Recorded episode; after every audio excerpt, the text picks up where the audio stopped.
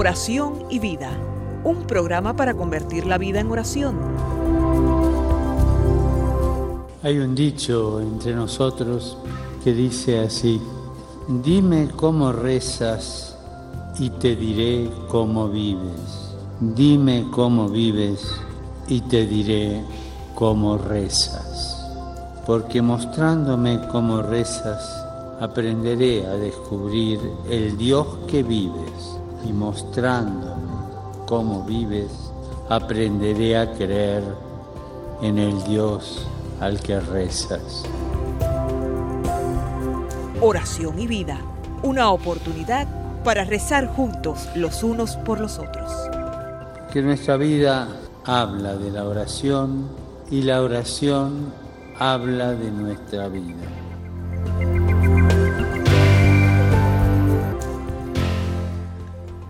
Ven Espíritu Santo, llena los corazones de tus fieles y enciende en ellos el fuego de tu amor. Envía, Señor, tu Espíritu Creador y renueva la faz de la tierra. Oh Dios, que has iluminado los corazones de tus hijos con la luz del Espíritu Santo, haznos dóciles a sus inspiraciones para gustar siempre el bien y gozar de su consuelo. Te lo pedimos por el mismo Jesucristo nuestro Señor. Amén.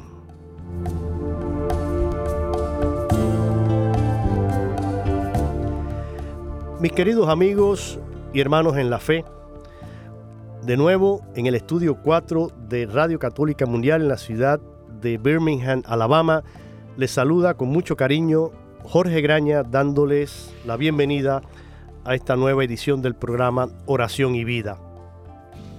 Este viernes me acompaña el padre Lino Otero. El padre Lino no necesita presentación. El padre Lino lleva muchos años ya colaborando con la radio, con EWTN y de manera particular con este programa. Y saben, es un sacerdote legionario de Cristo que con gran celo apostólico se dedica también no solo a su labor como párroco, como, como director de eh, su orden allí en la ciudad de Atlanta, ahí en, en Georgia, donde él está, sino también, pues, parte de su tiempo lo dedica a la evangelización a través de los medios de comunicación, de manera especialísima a la radio. Además, el padre también es un gran director espiritual y parte de su labor es atender a muchas personas que buscan una guía para avanzar en su crecimiento y en su vida espiritual. Y eso mismo, pues el Padre también lo pone aquí a disposición nuestra a través de la radio. Y a lo largo de los años hemos ido desarrollando diferentes temas, siempre buscando esto de crecer juntos en nuestra formación integral. Y desde la perspectiva de una mirada cristiana católica a la vida, y como dice nuestro programa Oración y Vida, es decir, buscar que todo lo que forma parte de nuestra vida sea alimento para nuestra mm, oración. El título de este programa yo lo tomé de eh, unas palabras del fallecido sacerdote español José Luis Martín Descalzo, quien fue además un excelente escritor, periodista, y él decía en una introducción a un libro que había escrito, decía él que existía la necesidad de orar la vida y hacer vida la oración. Parece un juego de palabras, pero orar la vida es precisamente eso, que hagas lo que hagas, si estás en, estudiando, si estás trabajando, si estás en la casa, eh, todo nuestro trabajo, nuestro obrar, nuestro quehacer de cada día puede convertirse en oración. Si si lo presentamos a Dios, si lo elevamos a Dios, si nos damos cuenta que Él es el origen, el principio de todo lo que hacemos y que Él debe sostener y alimentar ese proyecto en nuestra vida, como dice la oración, para que llegue a buen término. Eso es orar la vida y por otro lado hacer vida la oración es también eso. Eh, vivir en esa clave de oración de tener siempre presente a Dios, a nuestro Señor Jesús en nuestra vida. Y Padre Lino, gracias una vez más por estar con nosotros. Hoy eh, damos fin, y no se asusten, no, a ver, no es que vamos a, terminar el programa ni que vamos a, despedir al, Padre Lino, al contrario, el Padre Lino mm, siempre es bien recibido y, lo queremos mucho aquí y gracias a Dios que eh, Él colabora con nosotros. Pero hoy terminamos el libro con el que hemos estado trabajando a lo largo de ya casi más de, va a ser casi dos años. Un pequeño libro escrito por el sacerdote Jordi Latorre, que es un sacerdote eh, salesiano, profesor de Sagrada Escritura en el Seminario Salesiano de Barcelona y en la Facultad de Teología de Cataluña. Es un pequeño libro en el que el padre Jordi en dos partes nos va llevando para presentarnos modelos bíblicos de oración. Y ese es el título del libro. En su primera parte mm, presentaba eh, las claves litúrgicas de la Biblia y cómo esas claves litúrgicas eh, que aparecen, dice él, en la Biblia, pues tienen plenitud y se utilizan y se desarrollan en nuestra liturgia y, en nuestra celebración católica litúrgica. Pero en la segunda, él va ofreciendo modelos de oración, tanto del Antiguo como del Nuevo Testamento, y son personajes bíblicos que él va analizando y presentando ante el lector un modo de orar propio, particular, un rasgo de estos personajes que nos ayuden también a nosotros pues a crecer, profundizar en este camino de oración. Y así fuimos pasando por, bueno, comenzamos mm, aquí según eh, el índice, comenzamos por Ezequías, después vimos Ana, después el rey David, después el profeta Daniel, Jonás, eh, Judith, después Zacarías, Simeón, Vimos a San Pablo eh, el mes pasado, comienzo de este año, pues vimos nada más y nada menos que a María. Y hoy terminamos, ¿con quién creen ustedes que vamos a terminar? Pues nada más y nada menos que con Jesús. Y dice el Padre Jordi, Jesús vive siempre para interceder por nosotros. Padre Lino, bienvenido una vez más, gracias de verdad, de corazón, por, eh, a pesar de todo su, eh, todas sus actividades, el, el, tiempo a veces que lo tiene tan comprometido y sin embargo siempre hace un huequito para estar aquí con nosotros. Gracias, Padre. Gracias, Jorge, y a todos los que nos están escuchando por Radio Católica Mundial. Es, eh, este programa es tan, tan hermoso, ¿verdad? El mismo título que tiene el programa Oración y Vida y esa frase tan hermosa de Papa Francisco, ¿verdad? Eh, cómo nuestra oración refleja nuestra vida y nuestra vida oración. Es el tema que estamos tocando y, y, como bien lo dices, ¿no? El tema, el libro que hemos estado usando eh, sobre eh, los diferentes temas bíblicos de oración es, ha sido fantástico, un camino que ahora eh, llegamos al, al, culmen, ¿no? que es el mismo nuestro Señor Jesucristo como un gran maestro de oración. Lo vamos a ver en diferentes circunstancias eh, de alabanza, eh, en el, cómo reza por los discípulos, cómo pasa toda una noche en oración antes de seleccionar a los doce, ¿verdad? Cómo también sufre en su oración y cómo eh, se entrega al Padre en el Getsemaní, ¿verdad? Toda su vida es una respuesta al Padre y así ha de ser toda nuestra vida una respuesta en nuestra relación con Dios. Pues mire, para introducir eh, este tema de hoy, que usted nos lo vaya, pues también y juntos los vamos a ir aquí comentando, siguiendo eh, lo que escribe el padre Jordi en, en, el libro.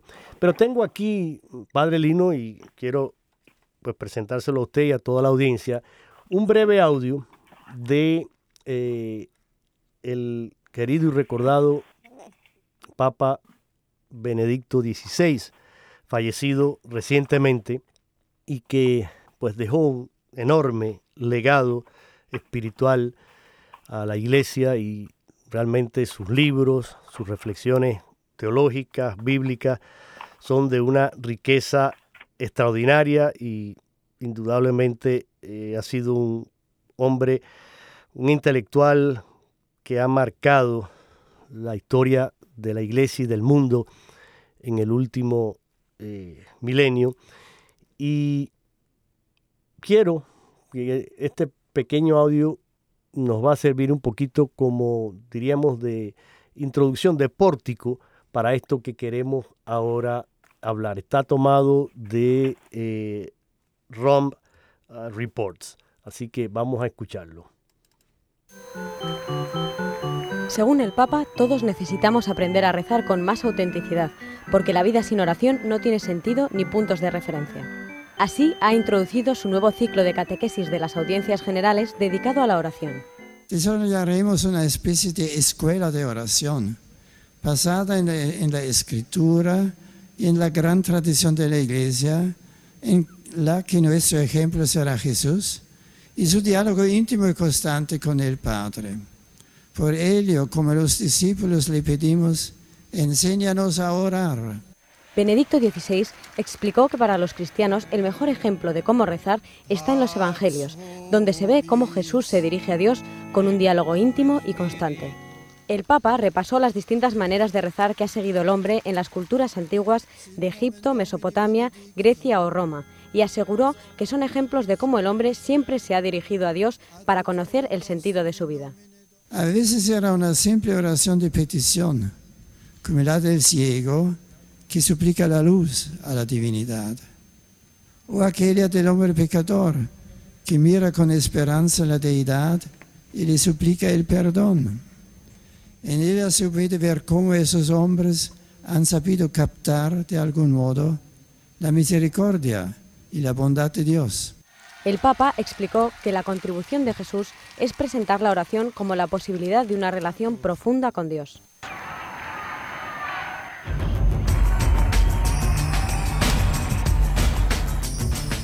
Hasta aquí estas breves mm, palabras de el Papa que introducían esa catequesis magistral que él dio durante eh, sus audiencias y fue una catequesis sobre la oración precisamente. Y por eso me pareció, Padre Lino, que era oportuno pues traerlo porque él lo dice muy clarito.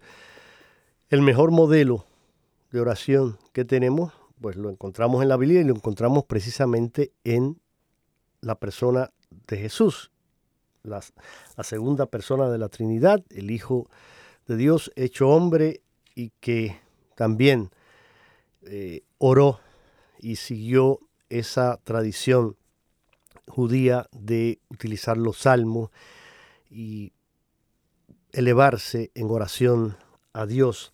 Entonces, aquí el padre Jordi termina su libro con precisamente Jesús y modelo también de oración.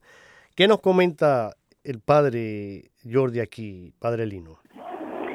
Sí, eh, yo creo que eh, desde el principio el padre Jordi nos empieza a mostrar la disposición que tiene Jesús en relación al Padre. Y lo mm. encontramos en la carta eh, de los, a los hebreos en el capítulo 10, en el momento en que nuestro Señor Jesús, bueno, es, eh, nuestro Señor Jesucristo, ¿verdad? Como segunda persona de la Santísima Trinidad, eh, se dispone a la respuesta del Padre, ¿no? De, de, decir, heme aquí, aquí vengo a hacer tu voluntad. Toda la vida de nuestro Señor Jesucristo es una actitud de una respuesta constante, una escucha constante paciente de lo que la, es la voluntad del Padre para él. Eh, también para mí es, es, es muy bonito cómo lo presenta. Hay una, uno de los grandes teólogos de la iglesia, eh, fallecido ya, eh, el teólogo von Balthasar. Ah, sí. este, tiene una obra muy, muy hermosa que se llama Teología de la Historia. y comienza hablando sobre cuál era la disposición de nuestro Señor Jesucristo en relación al Padre, pero desde un punto de vista de la naturaleza del Hijo.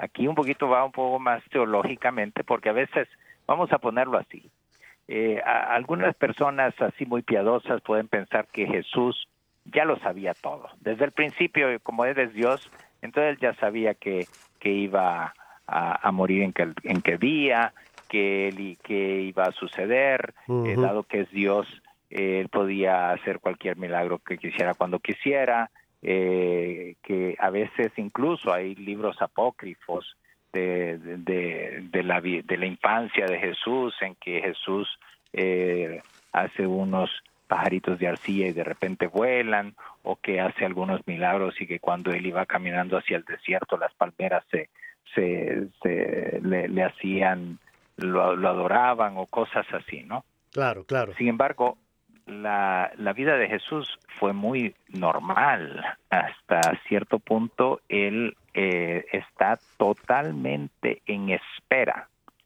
de que gradualmente, poco a poco, el Señor le va indicando lo que él tiene que hacer y él tiene que ir descubriendo en el tiempo lo que el Padre quiere para él, lo cual requiere una actitud constante de escucha, de relación y de dependencia del Padre. Mm. Eh, y esto, eh, ahí es donde viene lo hermoso de, lo que hace Juan Baltasar, es hacernos una, una profundización en lo que es la naturaleza del Hijo, la relación de la Santísima Trinidad. El Padre, en cuanto Padre, es paternidad, es el darse al Hijo es el engendrar. El Hijo, en cuanto Hijo, recibe del Padre. En cuanto a sí mismo, eh, es Dios. Eh, podríamos decir, y es por eso que los grandes, los padres de la Iglesia en los primeros concilios decían la en relación a la Santísima Trinidad, no, la relación entre Padre, Hijo y el Espíritu Santo tiene una densidad tal, ¿no? Que eh, todo lo que sea diferente entre Padre, Hijo y Espíritu Santo como persona es relación y nada más. En cuanto eh, aquí ya si sigo me, eh, me meto en un poquito más de teología, pero para pero vale la pena, padre, porque esto nos ilumina, vale la pena. Sí, sí, sí, es importante tener en cuenta de que desde desde toda la eternidad, el Hijo es engendrado desde el principio hasta el final. Aquí en la, en la paternidad humana, en la maternidad humana, nosotros tenemos un día de nacimiento, por decirlo así, ¿no? Eh, claro. Eh, la persona que nació el día de hoy, bueno, sabe que su cumpleaños es el día de hoy y que nació en hace 20 años o 30 años, en un momento específico de la historia. En ese momento específico de la historia, eh, si es el primer nacido de su familia, es su mamá llegó a ser madre y el papá llegó a ser padre en ese día. Tú que eres papá, mm, en el día en que nació tu primer hijo, en ese día te volviste padre. pero antes no eras padre. Eh, eh, en ese sentido, pero en el, en el caso de Dios, Dios está engendrando el Hijo desde toda la eternidad hasta toda la eternidad. Entonces, la paternidad de Dios significa el, el, acto mismo de la, del darse y de engendrar al Hijo. Y el Hijo está siendo constantemente engendrado de toda la eternidad a toda la eternidad. Claro. Ser hijo es el recibir del Padre. Es la relación. La relación en Dios tiene un peso y una, eh, eh, hasta cierto punto ontológico, tal que se vuelve esencial. Exacto, porque en, Dios no hay, no, hay pasado, no hay presente, Dios es un eterno presente, entonces... Eh, sí, y, y aquí lo, lo, lo, hermoso está en esa dependencia del Hijo del Padre. ¿no? así, el, Hijo siempre, todo lo que Él hace, lo hace en relación al Padre. Él dice, los, los, los, los discípulos que tú me diste. Dice, mi doctrina no es mía, es del Padre. Las obras no son suyas, son las obras del Padre. O sea, todo lo que todo lo que él hace, lo que él es, es en relación al Padre. Por lo tanto, eso requiere que desde desde niño eh, ese ese niño Jesús no sabía qué iba a pasar. Estaba constantemente en recepción de lo que el Padre quería de él. Él va a los 12 años al templo y él está en espera. Y si el padre le dice en ese momento, quédate aquí, se queda ahí. Y, el pobre Jesús y María andan Jesús, sí, José y María, claro, porque claro. Él se queda en el templo y cuando regresan les dice, ¿por qué me buscaban? ¿No sabían que yo tenía que estar en las cosas de mi padre? Se quedan asombrados, ¿no? María se, se lleva todas esas cosas en su corazón y él ahí luego regresa y es obediente a María y a José, porque eso es lo que el padre en ese momento le está pidiendo y él no sabe que va a ser a los 30 años, que luego el, eh, Juan Bautista empieza a predicar y por lo tanto él tiene que dejar. Él está simplemente a la espera. Mientras tanto, él sabe que lo que el padre quiere de él es que sea carpintero. Y una vez que eh, sale Juan Bautista, él siente en su corazón que el padre le está diciendo, empieza, vende tu, eh, vende eh, el, negocio de la carpintería, deshácete de él porque te vas a, comenzar la misión. Y así va en esa constante, y por lo tanto ese se requiere esa relación constante de Jesús con el Padre para estar pendiente de lo cómo el Padre le va guiando en cada etapa de su vida. Eso que Jesús hizo y tenía que hacer, cuanto más nosotros que tiene que ser esa nuestra actitud ante Dios. ¿no? Si somos llamados cristianos, tenemos que vivir una vida como Cristo. y entonces el pecado grande es querer anticiparnos a Dios. Nosotros mismos querer tener expectativas que nosotros nos apegamos. Y ya a querer asegurar el futuro como nosotros lo queremos. Y ahora lo tenemos que realizar a toda cosa. ¿Pero de dónde? Eh, ni siquiera Jesús eh, se comportó así, ¿verdad? Este estaba constantemente a la espera de lo que el Padre iba a deponer de él. Eh, y eso hasta aún las cosas difíciles y los temores. Jesús también pasó una gran agonía en el en Getsemaní, una lucha interna de sentirse con miedo, con ansiedad, eh, y hablándole al Padre con plena vulnerabilidad, Padre, si es posible, aparta de mí este cáliz, como diciendo, tengo miedo, eh, si hay alguna otra manera, si, si me puedes eh, ahorrar esta, esta agonía, pero sin embargo, de nuevo, no mi voluntad, sino la tuya. Así que esa, esa actitud es, es la actitud de dependencia, de obediencia, de, sumisión de, pero aún así aceptada y querida conscientemente. Exacto, y asumida en plena libertad, es decir, así es. Eh, por lo, así es. Exacto, por lo tanto, eh, es lógico que sea entonces el ejemplo a, a, seguir y por eso el padre Jordi aquí nos lo presenta y claro, utiliza mm, mm, este texto maravilloso de eh, la carta a los hebreos, utilizando mm, precisamente esa imagen de, Cristo sumo y eterno sacerdote, porque recordemos también, eh, Padre Lino, que precisamente eh, los sacerdotes del Antiguo Testamento, ¿qué hacían? Ofrecían sacrificios, primero por sus propios pecados, y luego pues por los pecados del pueblo. Entonces, eh, Jesús, al convertirse en, con su único sacrificio en ese sumo y eterno sacerdote, Jesús se ofrece y él, es, él mismo es la víctima. Jesús no tiene pecado, Jesús no tiene que eh, ofrecer, pero sin embargo, eh, ahí está ese toque especial que tiene la carta a los hebreos. Creo que ahí precisamente eh, esa condición sacerdotal de, Cristo que señala eh, el autor, lo pone en esa cercanía con los hombres. Perdón. Es decir, recordemos, y usted lo, acaba de, de, decir y describir ahora magistralmente, Jesús fue verdadero Dios y verdadero hombre. Es decir, en él se da la plenitud de las dos naturalezas, la naturaleza humana y la naturaleza divina. Y en esa naturaleza humana, Jesús se hace semejante a nosotros en todo, menos, menos en el pecado. Entonces, eh, ese sumo sacerdote se distingue de esos otros porque hay dos características, diríamos, principales con las que lo presenta el autor de la, de la carta a los hebreos. Habla de eh, misericordioso y fiel. Son atributos del el Dios de la alianza. Recordemos que, como dice el Éxodo, Yahvé es un Dios pródigo en misericordia, en fidelidad.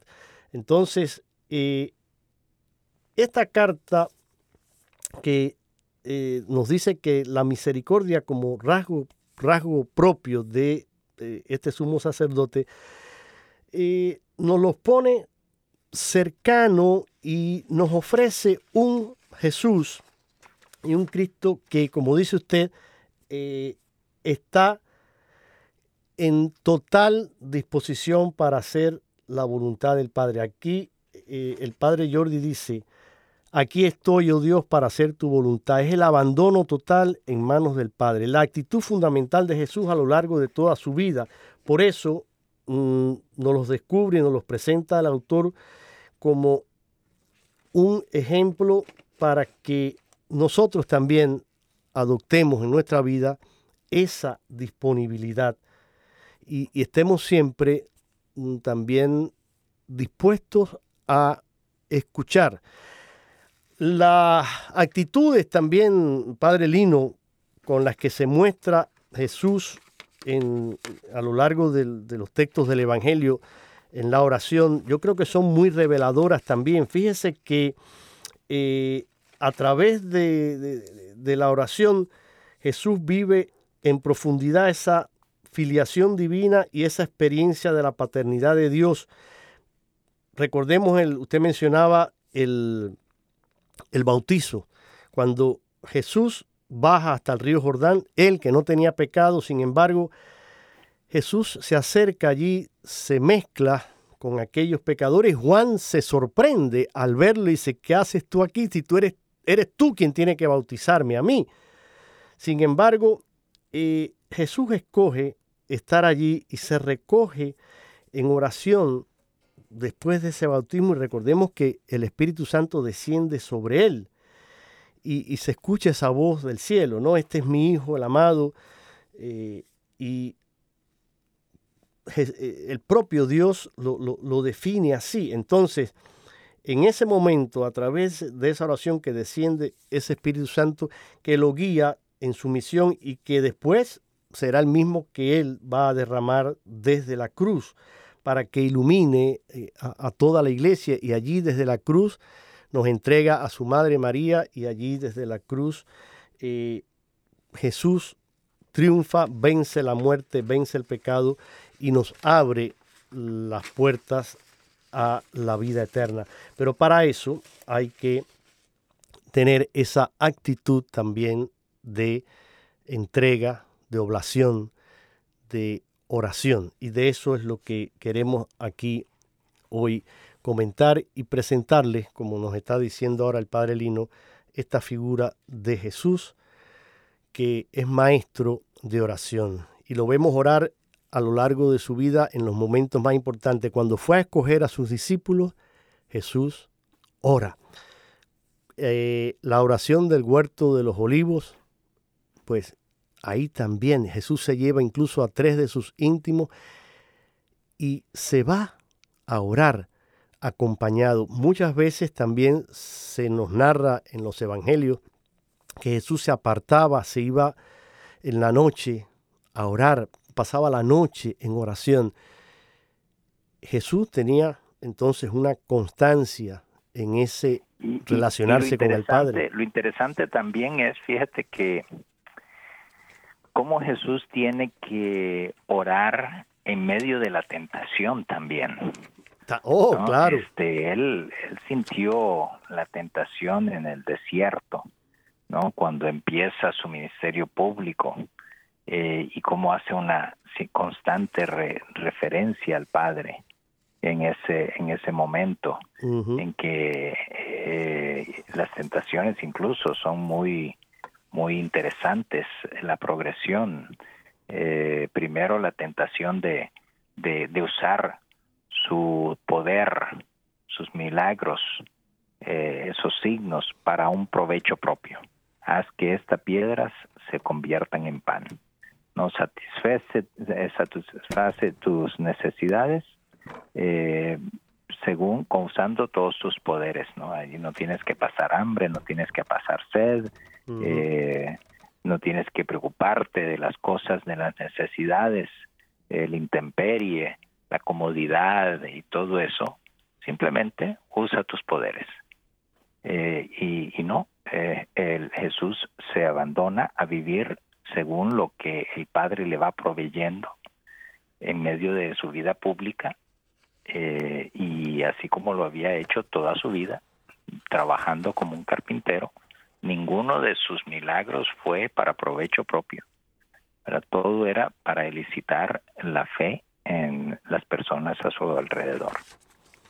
Luego, la siguiente tentación, ¿no? Tírate otra vez, usa tus milagros, pero esta vez para pantallar. Sí. desde el alero del templo te tiras y todo el mundo va a quedar asombrado, ¿no? Te van a, claro, el Superman, como un gran profeta, como un gran eh, y entonces te van a querer, ¿no? Y, no, la honra, la estima, el querer, cuando Jesús lo quieren hacer rey eh, y lo quieren manipular como un rey temporal y Jesús se va y no solamente se, escabulle, sino que se pasa en la noche en la oración. Había despedido a los discípulos, váyanse al otro lado del, lago, ya les alcanzaré. Y Jesús se queda orando y después hasta hacia las 3 de la mañana empieza a caminar sobre el agua hacia ellos, ¿no? Piensan que es un fantasma y todo eso. Pero allí está en oración, eh, él no se va a dejar manipular simplemente para ganar eh, la adhesión de, de, la multitud. Eh, y luego el, la, la, siguiente tentación, ¿verdad?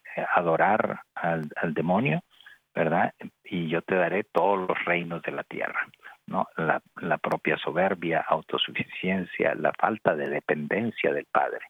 Y Jesús le dice, no, solamente a Dios adorarás.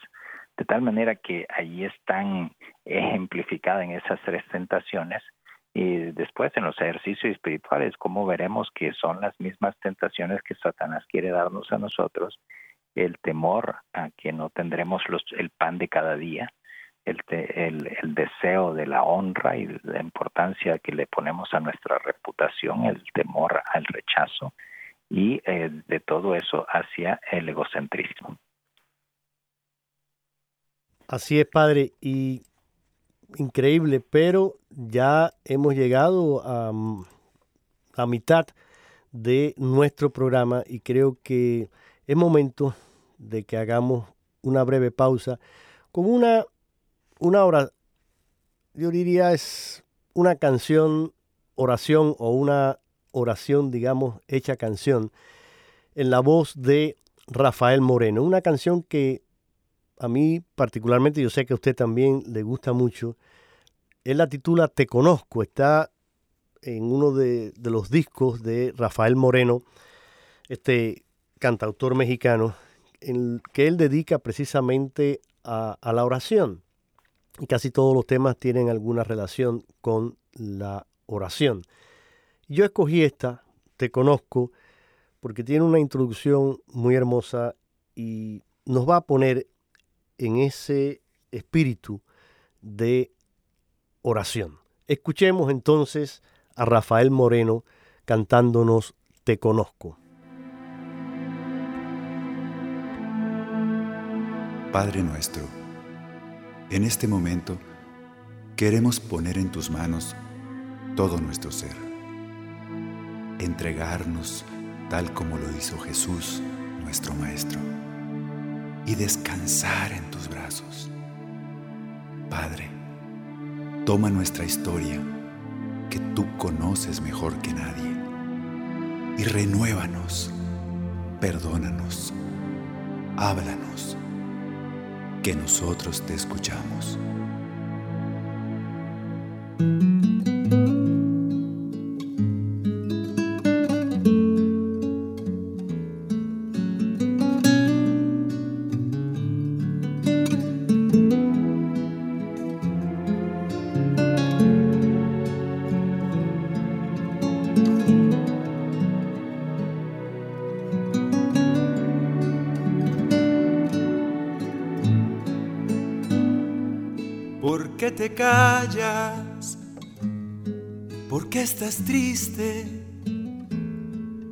¿Por qué no me hablas y me cuentas tu inquietud? ¿Por qué me huyes? Sé lo que hiciste y nada en el mundo me interesa más que tú. Sé que te duele el corazón y sé que no hayas la razón, es que te sientes apartado de mi mano. Te conozco, hijo mío, te conozco y nada tienes que esconder de mí. Te conozco,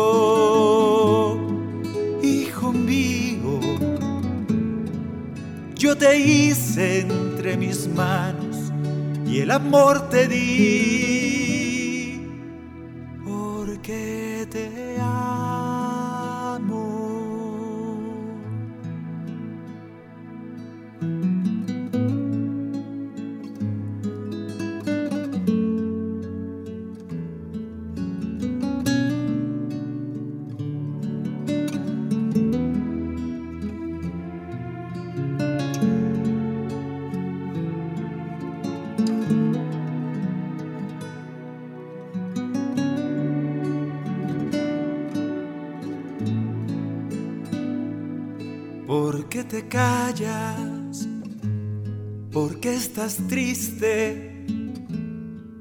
qué no me hablas y me cuentas tu inquietud?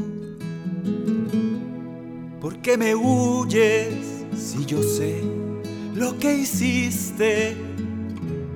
Y nada en el mundo me interesa más que tú. Sé que te duele el corazón y sé que no hayas la razón, es que te sientes apartado de mi mano. Te conozco, hijo mío, te conozco y nada tienes que esconder de mí te conozco, hijo mío. Yo te hice entre mis manos y mi amor te di, porque te amo.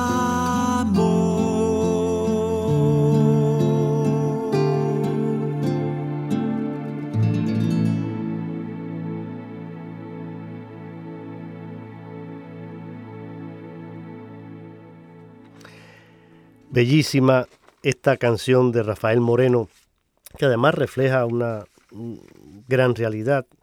Somos criatura de Dios, Él nos conoce, Él nos formó, Él conoce nuestro corazón, nuestro interior. Por eso no hay que tener ningún temor de acercarnos a Él.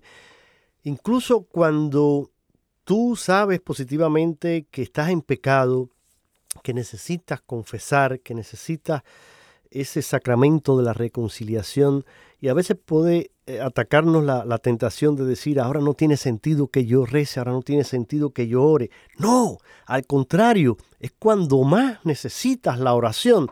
La gracia de Dios siempre está eh, dispuesta a ofrecerse. Dios nos la ofrece siempre y en momentos así esa gracia también va a seguir llegando. Quizás no va a tener la misma efectividad y el mismo eh, eh, poder que, que, porque tú lo estás limitando por tu pecado. Pero, hermano, es cuando más se necesita eh, esa misma oración en ese momento, esa gracia que Dios te envía y te va a dar, te va a mover a buscar ese sacramento de la reconciliación y va a impulsarte a ese encuentro otra vez de plenitud con el Señor, de encontrarte con Jesús allí que con los brazos abiertos te recibe, te perdona y te dice, sí, sigue conmigo, yo estoy aquí contigo a lo largo del camino. Esa es la solidaridad también, eh, Padre Lino, que mostraba Jesús hacia la condición de los hombres de su tiempo, como dice aquí el padre Jordi, y eso lo hizo participar de esa oración angustiada que brota precisamente de, del dolor de, todos los hombres de todos los tiempos. Recordemos que Jesús llora la, muerte de su amigo Lázaro, que eh, Jesús eh, también eh, sufre por los enfermos que, que se acerca, los cura, que Jesús perdona los pecados, que Jesús eh, está siempre cercano a las necesidades de los hombres y mujeres de su tiempo. Y por eso sigue siendo ese sumo sacerdote que intercede por nosotros desde la eternidad y que en todo momento está dispuesto a interceder y acoger nuestra oración, Padre. Definitivamente. Ahí es donde lo que tú dices, eh, por eso es nuestro Señor Jesucristo el mediador. Eh, es, es, San Pablo decía, eh, si, si el que dice que no tiene pecado es un mentiroso. Entonces nosotros partimos de ahí, partimos de que el Señor nos ama, conoce nuestra debilidad y ahí es en eso consiste su misericordia. Lo único que él pide es una apertura de corazón. El que, el que lo que Jesús no puede es violentar una cerrazón como no pudo con los fariseos. Pero eh, el Señor está abierto a cualquier persona mm. que con todos los pecados que podamos tener nos querramos acercar a Él con toda la apertura de nuestro corazón y, eh, y con humildad. Así que esa, esa disposición ya es la, predisposición para una oración hermosísima. Así es. Y hay unas palabras mm, muy hermosas también de, de San Agustín. San Agustín decía, escucha al maestro que ora, aprende a orar. Efectivamente, para esto oró él, para enseñar a orar. Y claro, Eh, San Agustín, que también fue un gran maestro de oración, pero que experimentó esa conversión también, ese camino, ¿no? Que lo llevó tras la oración infatigable de su madre, que durante años y años imploró a Dios la conversión de su hijo, y lo logró, lo logró, y hoy son santo él y ella. Pero San Agustín muy cercano a nosotros y, cualquiera de nosotros se puede fácilmente identificar con alguien como San Agustín, pues nos está eh, presentando a este Jesús, a este Cristo, como un modelo de oración. Y aquí el Padre Jordi nos dice también, Jesús es maestro de oración, la suya modela la nuestra, nuestra oración se arraiga en la apertura a la voluntad del Padre y en la participación de los dolores que todavía hacen mella en la humanidad. Y hay unas palabras aquí que las voy a poner ahora, Padre, del también querido y recordado San Juan Pablo II, que van en esta misma línea. Estos fueron parte de lo, el mensaje que dirigió allí en la explanada de Cuatro Vientos en España, en una de las JMJ allí en España en la que él participó. Escuchemos. Nunca os dejéis desalentar por el mal. Para ello necesitáis la ayuda de la oración. Solo así, viviendo la experiencia del amor de Dios y irradiando la fraternidad evangélica, podréis ser los constructores de un mundo mejor. Os desaniméis, porque no estáis solos. El Señor nunca dejará de acompañaros con su gracia y el don de su Espíritu. Así no les hablaba San Juan Pablo II a los jóvenes allí en, en España en aquel momento, pero con esa sabiduría de, de, Juan Pablo y ese don especial para acercarse a, los jóvenes, para tocar el corazón de los jóvenes, invitándolos a que buscaran la oración y precisamente en la oración encontrar la fuerza, la, fortaleza. Y lo, y, lo, hermoso es que eh, le escuchábamos con mucha atención porque sabíamos que lo vivía. Exacto. Eh, en aquel eh, sabemos de las anécdotas, ¿no? En una ocasión en que el Papa se había perdido, no lo encontraban en ningún lado, lo buscaron aquí en la oficina, no estaba en su cuarto, no estaba en ningún lado y después de que el secretario lo andaba buscando por todos lados, estaba en la capilla, postrado y ahí se pasaba, ¿no? Un largo tiempo. Así es. Y en otra, en otra ocasión recuerdo que eh, uno de los ah, obispos que andaba con él, acompañándolo en sus viajes, y en una ocasión nos decía, yo estaba de, de, seminarista religioso, y, le, y, decía en Roma, ustedes fíjense, fíjense cuando él va a las visitas diplomáticas, ¿verdad? ¿Qué es lo que lleva en su mano? Y cómo él va pasando a través el rosario y está rezando el rosario de aquí para allá, ¿verdad? Eh, un hombre profundamente inmerso en la oración. Ese era el Papa. Y, así era Jesús, ¿no? Entonces, de tal manera que los discípulos que lo veían, veían a Jesús rezar, pasarse toda la noche en oración, eh, las referencias que hacía al Padre, como él se, se dirigía al Padre. Llegó un momento en que le preguntan, Señor, enséñanos a orar. Ellos querían también tener una relación así con, con el Padre y, ellos, y le preguntan, enséñanos a orar. Y, y entonces Jesús les enseña el Padre Nuestro y detrás del Padre Nuestro podríamos tener toda una conversación sobre el Padre Nuestro. Hombre, esto, claro, sería para hacer una serie de programas con cada una de las siete peticiones. de las peticiones. claro que sí, pero fíjese, me alegro que usted lo haya, lo haya mencionado porque Precisamente mm, Juan Pablo II, hablando de, en una de sus catequesis sobre, sobre esto de la oración, decía que cuando Cristo respondiendo a la pregunta que le hacen los discípulos, esto que usted nos acaba de, comentar ahora, que le dicen, Señor, enséñanos a orar, y Jesús pronuncia las palabras de su oración, él decía que Jesús no solo enseña las palabras, sino que enseña que en nuestro coloquio con el Padre debemos tener una sinceridad total y una apertura plena.